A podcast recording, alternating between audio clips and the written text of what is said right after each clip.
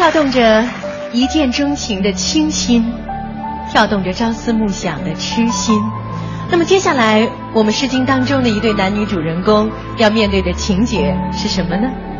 今天我们以爱情为名，呼唤《诗经》的归来。下一个情节是有情人终成眷属，相敬如宾，相濡以沫，相与为一，相守一生了。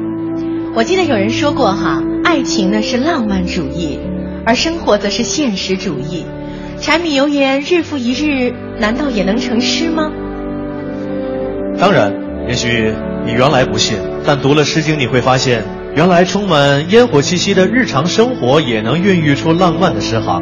比如接下来我们要欣赏的这首《祝》，它就是新婚的妻子写给丈夫的一首小诗。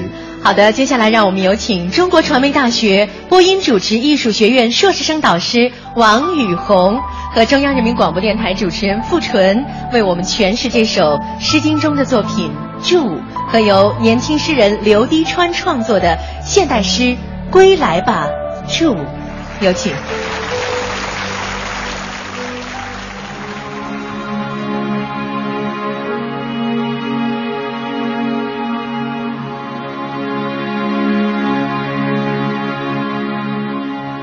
自我于祝乎尔，充而以素乎尔。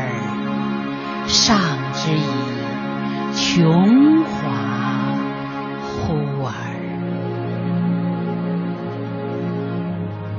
赐我于庭乎尔，充而以清乎尔，上之以琼盈